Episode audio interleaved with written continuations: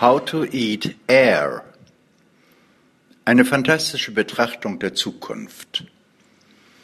Als es noch die kleinen Zirkusse gab, die auf dem Festplatz die Zelte mit ihren bunten Fahnen aufschlugen und livrierte, braungebrannte, schnauzbärtige, eingeölte Muskelmänner mit buntem Plakat behängt auf den Straßen die Vorstellungen annoncierten, da gingen wir als Kinder hin mit unserem letzten Taschengeld und wenn der Staub der Pferde in der Manege sich gelegt hatte, das Karussell der Emotionen sich beruhigte, stolperten die Clowns aus dem verschlissenen, brokatbehängten Vorhang in die trötende Musik der Illusion.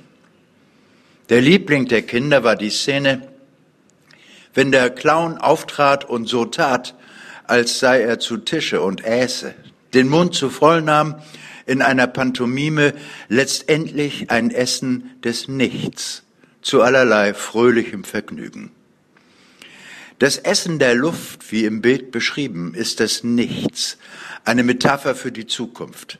Was die luftige Zukunft zum Nichts macht, ist das ihr innewohnende, unbestreitbare, unbekannte, unwägbare. Das Nichts ist nicht greifbar jedenfalls nicht mit den Werkzeugen unseres Verstandes, unseres Wissens und sei es noch so akademisch oder aus Erfahrung legitimiert.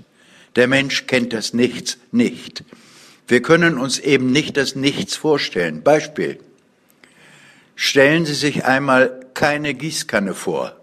Aussichtslos. Es ist Fluch und Segen zugleich. Fluch deshalb, weil uns die Erkenntnis versperrt ist und Segen, weil es die Vielfalt zulässt, die Domäne, die man Lebendigkeit nennt und die auch ohne dies zu erkennen wirkt. Trotzdem ist es klug, sich mit der Zukunft zu beschäftigen. Diese Beschäftigung beinhaltet allerdings, wenn sie einigermaßen belastbar sein will, einen Paradigmenwechsel im Denken und eine Wachheit des Geistes. Der Umgang mit dem Nichts, und so nennen wir jetzt mal die luftige, wehende Zukunft, hat verschiedene Aspekte zu bedenken. Erstens, die bisherigen populären Versuche in die Zukunft zu schauen, sind nur Ableitungen aus dem Jetzt, dem jetzigen Denken und dem, was es hervorgebracht hat. Sie beruhen auf dem Glauben, dass die Dinge, wie sie jetzt sind, sich in die Zukunft fortsetzen werden, jedenfalls in ihrer grundsätzlichen Bedeutung. Dies mag zutreffen, jedenfalls für eine temporär begrenzte Zukunft und es hängt auch davon ab, welche Aspekte der Zukunft untersucht werden. Die Gültigkeit der Vorausschau hängt übrigens nicht davon ab, ob die Experten der Gegenwart wirklich Experten sind. Ein Beispiel. Dem aufmerksamen Beobachter der Fußball-Bundesliga wird es nicht entgangen sein, dass die Experten die Kommentatoren bei Sky TV, Weltmeisterspieler, Trainer mit zweistelligem Gehalt, Urgesteine des Fußballs noch nicht einmal 90 Minuten voraussagen können. Der viel zitierte Stammtisch kann das auch. No comment. Eine Einsicht in die sich wandelnde Tabellenfolge der Bundesliga reicht zur Illustration dieses Gedankens oder für Hardcore-Denker ein Blick auf das Schicksal welterfolgreicher Unternehmen und Technologien. Die Zukunft wird gemeinhin und unausgesprochen als verlängerte Werkbank betrachtet. Deshalb heißt es ja auch zum Beispiel Industrie 4.0 bis ans Ende des Denkhorizonts oder so weit wie man zählen kann.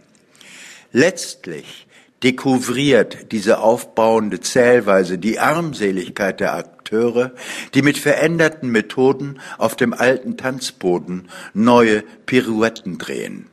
Als Kinder lachten wir darüber. Heute ist es bitter, weil die Begriffsverwirrung von Paradigma und Methode hinweggetanzt wird. Zweitens, das Nichts ist das andere, das Unwegbare, und es wird damit verwechselt, das Gegenwärtige einfach zu variieren. Es wird zu dem variiert, was noch nicht einmal definiert ist oder verschwiegen wird oder einfach Luft ist.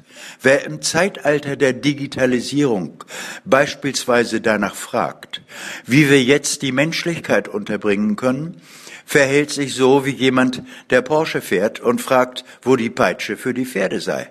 Gibt ja interessante Symposien darüber. Apropos Menschlichkeit. Dieser Begriff scheint ja auch in Luftstein gemeißelt zu sein. Dabei steht er, wohlwollend gemeint, auf luftigen Füßen und mal nebenbei. Die Nutzung dieses Begriffs hat einen Schönheitsfehler. Er beruht auf einem Menschenbild und das wandelt sich nicht erst jetzt. Wer Menschlichkeit als Fixum nimmt, befindet sich im Chor der Naivität, die schließlich in süßlicher, überzuckerter Emotion versteckt eigentlich lieber romantische Gedichte schreiben sollte, vorgetragen auf einer geistigen Tupperware-Party, aber ja gut gemeint. Nein, es ist unreflektiert und damit perfide. Das Leben schreibt Satire von allein, wenn du genau hinschaust. Drittens, die Wahrheit ist nicht wahr. Die Wahrheit ist der Blindfold, die beidseitige Augenklappe auf der Fahrt in die Zukunft.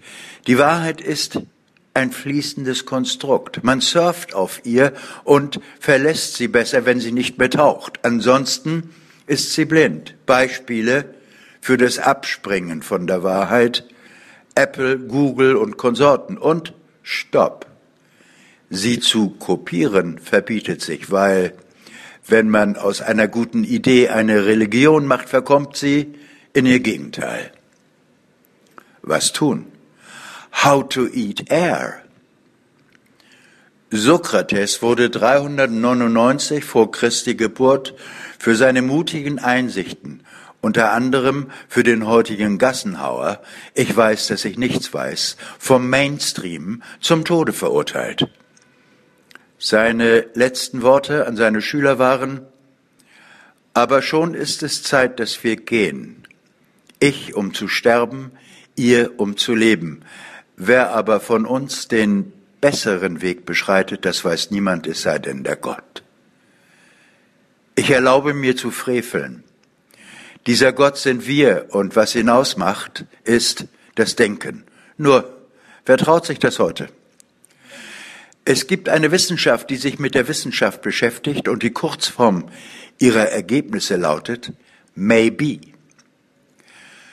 Don't just eat it. Be aware. Der Cerberus, der Hüter an der Pforte zum Unwägbaren, ist ein Hund. Cave canem. Vorsicht vor dem Hund. Du magst ihn in die Luft werfen und erwarten, dass er verschwindet und glauben, du seist ihn los. Ein logischer Gedanke. Kann aber sein, maybe, dass er sich umdreht und dir in die Hand beißt. Die Schwelle in die Zukunft zu gelangen liegt in uns. Der Hund sind wir selbst.